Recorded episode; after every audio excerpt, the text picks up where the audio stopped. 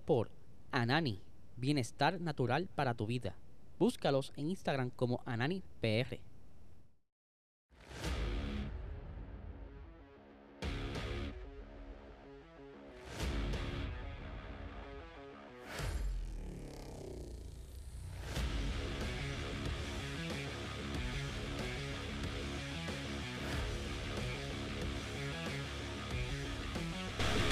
Saludos Corillo, espero que estén bien. Aquí estamos de nuevo una edición más de Hablando Acelerado en vivo, ya que anoche tuve dificultades con el internet y no pude grabar y subir el video. Y dije, pues mira, ¿saben qué?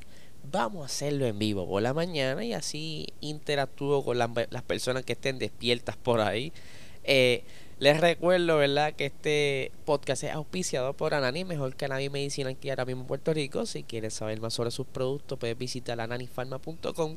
Si quieres arrancar el día bien chévere, ya tú sabes, estos son los productos que te pueden ayudar. Síguelos en Instagram como AnaniPR, en, al igual que en TikTok, y en Facebook como Anani es Salud. Y te puedes suscribir a este canal si no lo has hecho todavía. Este canal está creciendo y vamos a seguir subiendo. Esa es la esperanza de que cuando cerremos este 2022, eh, ver cuánto ha sido el crecimiento. Perdón, este 2023, estoy loco eh, cuando cerremos este 2023, ver hasta qué punto llegamos y celebrarlo con todo el corillo y de alguna manera quizás nos inventemos algún sorteo o algo así. Que por cierto, ya el sorteo de la caja de herramientas se lo llevaron. Felicidades a Howard del chat acelerado. Y que eh, está disponible ya el episodio de Box Talk que lo hicimos anoche en vivo. Eh, sí, estuvo bien chévere con todo el mundo ahí eh, colaborando y compartiendo dentro del live, así que ya lo pueden ver. Y vamos a arrancarlo hoy porque hay que par de cositas que quiero hablar bien chévere. Primero quería hablar de el circuito local de Puerto Rico, el CCPR, eh, el Club de Corredores de Puerto Rico, que estuvo corriendo este fin de semana pasado eh, entre el sábado y el domingo, pero dentro de la información que tengo, hay un par de cositas ahí que que sucedieron. Primero, eh, el señor Joe García eh, iba a...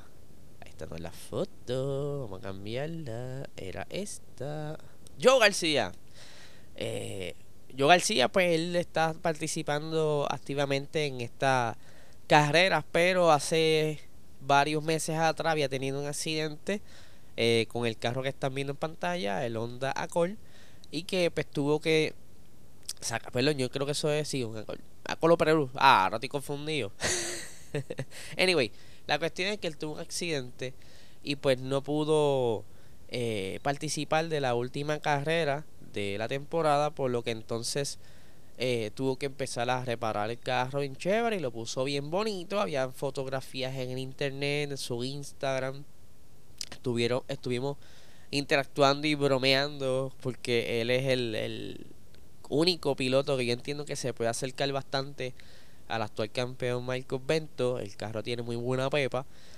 Pero lamentablemente el día domingo, mientras entiendo que sí fue sábado, eh, que tuvo un incidente, aparente ser que se dañaron las líneas de freno y paró en seco con, con la valla de gomas y un poste eléctrico que había en la pista y lamentablemente por lo que sé, el carro pues está bastante dañado. El piloto está bien. Pues lo revisaron eh, en lo revisaron en el hospital y todo lo demás, pero él está bien.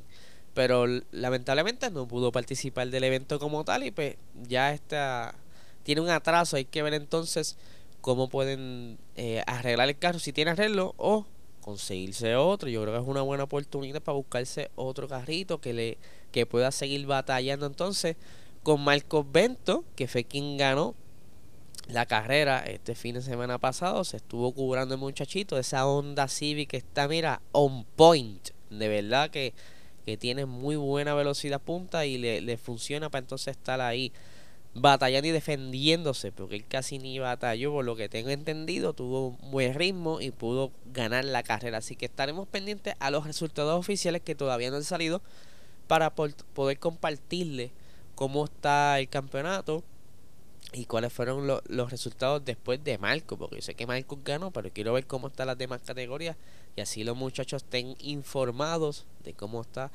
las carreras locales en Puerto Rico. Y vamos a hablar de otra cosa bien interesante.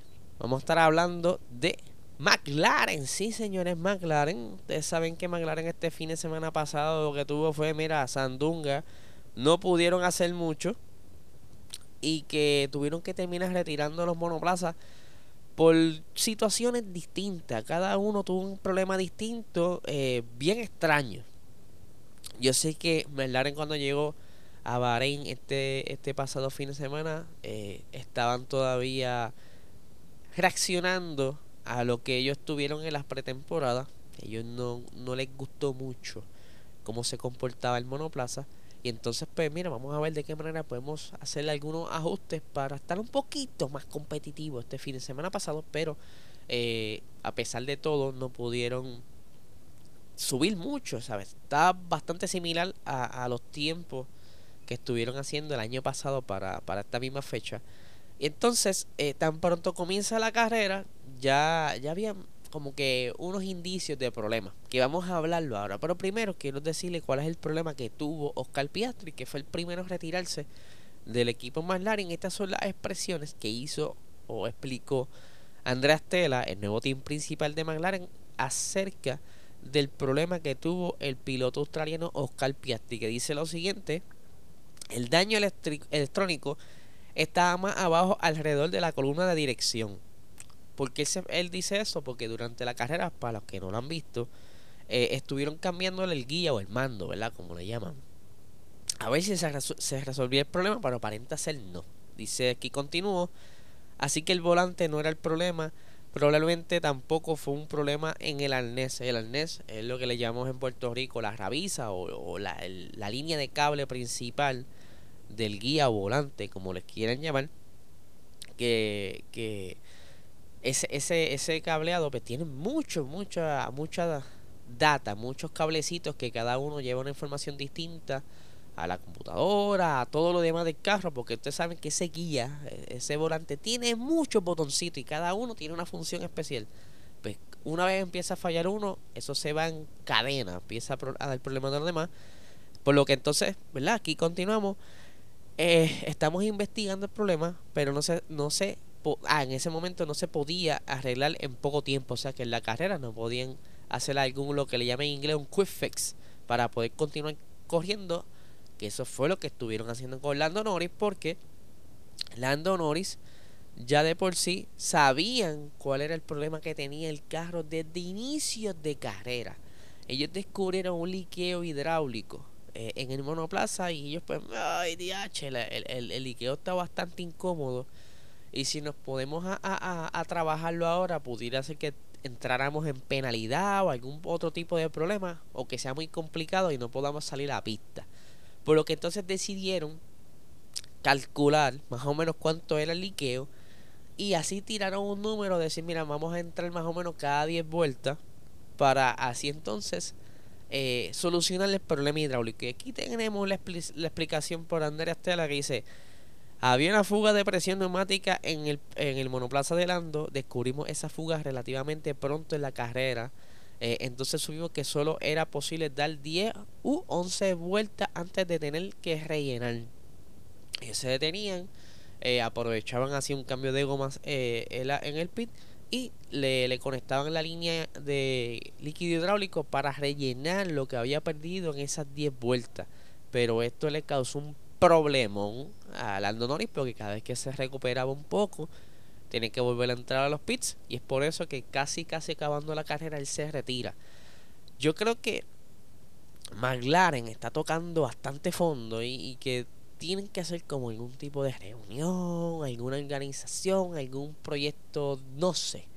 Porque este carro ha ido cayendo y cayendo y cayendo y cayendo y cayendo y yo creo que ya los muchachos, por lo menos Lando, que está lleva tiempo, porque Piastri recién llega, y también Piastri quizá esperaba que el equipo fuera un poquito más competitivo eh, en comparación con el año pasado, pero ya Lando Norris lleva mucho tiempo y esto, eso es como todo, eso se acumula y en algún momento dado va a explotar el muchachito. Vamos a ver qué pasa con él. y que McLaren puede solucionar con todo este regreso de problemas. Por lo menos el líquido de aceite lo puede resolver. Y el, el cableado puede estar resuelto para la próxima carrera, el, carro de Piastri, pero todavía tienen problemas ahí aerodinámicos que tienen que ir trabajando durante la temporada. Otra cosita que les quería traer es que ustedes saben que Checo pero Pérez, perdón, Checo Pérez estuvo corriendo un poquito atrás de Leclerc porque perdió la posición en la salida y toda la cuestión, pero él dice que ese tiempo que estuvo detrás de Leclerc pudo aprovechar para aprenderle un poco de cómo se comporta el monoplaza de Ferrari. Y aquí tengo las expresiones aquí de el señor Checo Pérez dice, aprendí mucho sobre su monoplaza, ya sabe, dónde son débiles, dónde son fuertes o más fuertes que nosotros. Así que sí, creo que tengo una eh, asegurar, tengo que asegurarme de tener la información fresca para que mis ingenieros en la reunión técnica puedan, ¿verdad? puedan informarles sobre esto. Y esto es bien interesante cómo un piloto puede simplemente estudiar a su contrincante al ver cómo se, se desplaza en la pista. Eh, y aunque está a distancia, con el comportamiento quizá errático o un movimiento bueno, pues y contra, pues esto se está moviendo así por esto, esto y esto, y analizar todo esto. Ellos son los expertos, o sea, no necesariamente tienen que estar trabajando mecánicamente en el monoplaza para entender cómo funciona y que, y que puede entonces sacarle provecho o donde puede ver que tiene mucha oportunidad y entonces Red Bull sacarle provecho a las debilidades de Ferrari. Eso está súper, súper interesante. Si había escuchado eh, en pasadas ocasiones que los pilotos pues, observaban los carros en, en, antes de comenzar la carrera y de ahí sacaban información, pero en pistas bien poco lo que se escucha de que algún piloto esté reseñando o diciendo, mira, bueno, aprendí mucho de esto y vamos a ver de qué manera podemos sacarle provecho. Está súper cool esta información, así que Checo, espero que esto te funcione para poder seguir batallando. Vamos a ver si te dan el break para ganar una carrerita eh, próximamente. Y por aquí, para ir finalizando, tengo una información bastante chévere. Y es que ustedes saben que Mercedes ellos han tenido demasiados problemas. Esta pasada carrera, pues, no era el mejor ritmo, aunque sí tenían velocidad punta, que es lo curioso. Ellos superaron las velocidades de varios contrincantes, por ejemplo Red Bull, Ferrari, pero no era suficiente porque eh, la velocidad de una recta sí es buena para hacer algún tipo de pase, pero las curvas, ahí es el problema, las curvas. Y el balance de este monoplaza no es el mejor, lo que ocasiona entonces que se degraden también muy rápido los neumáticos o la goma. Y que ya Toto Bull está aborrecido de este problema. Y aquí tengo las expresiones indicando que ya próximamente estarán haciendo unos cambios significativos en el monoplaza, el W14. Así que dice, todavía estamos desarrollando el monoplaza, pero decidiremos en los próximos días y semanas qué monoplaza será. Está bastante claro en qué dirección debemos ir, solo tenemos que hacer que los datos funcionen y lo más importante es, restablecer una línea de base sólida y decir aquí es donde estamos y no hay sorpresa. Tanto así, o sea, Mercedes está tan y tan desesperado por ver de qué manera pueden mejorar ese monoplaza para que Lewis Hamilton tenga una herramienta para intentar conseguir por lo menos una victoria, porque ya no es campeonato. Ahora ellos están tratando de conseguirle una victoria a Lewis Hamilton, ya que el año pasado no tuvieron.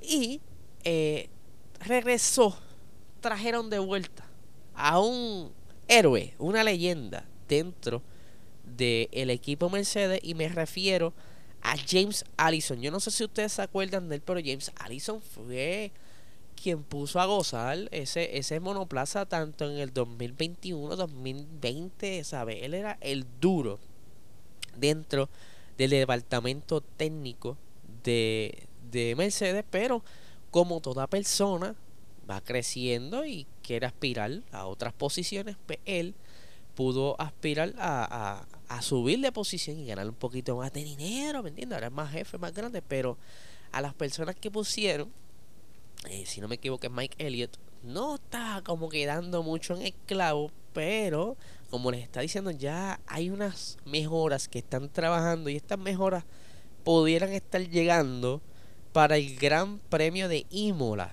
Ya el señor James Allison está trabajando en esto. Eh, y no tan solo eso, va a estar trabajando también bajo la supervisión de Ricardo Musconi, que están buscando la manera de cómo resolver a corto plazo, para que no sigan sufriendo y recuperar quizás ciertas posiciones en pista y por lo menos estar peleando más cerquita entre Red Bull y Ferrari. Pero por ahí está la amenaza de Aston Martin, que yo mismo están asustado, pero eso son cosas para otro episodio. Pero está, está interesante como, un equipo tan orgulloso, eh, lleno de ego, pues tienen que recurrir a traer de nuevo ciertas estrellas que habían dejado crecer. Él sigue trabajando en Mercedes, pero estaba en otras posiciones, para entonces sacarle provecho y revivir el proyecto del W14 a ver antes que acabe la temporada, o sea que todavía están a tiempo por lo menos de resolver ciertos problemas que sean lo que le llaman cliffhangers, que sean, ah, pero si esto que tienes aquí lo podemos resolver así, ¿qué pasó? ¿Por qué no lo hicieron? Esa es la idea, así que Corillo, este es el episodio de hoy, espero que les haya gustado, les recuerdo que se suscriban a este canal dale like, dale a la campanita. Eh, si estás escuchando desde formato audio podcast, dale cinco estrellitas. Y mira, querido, no le quite más tiempo. Que tengan excelente día.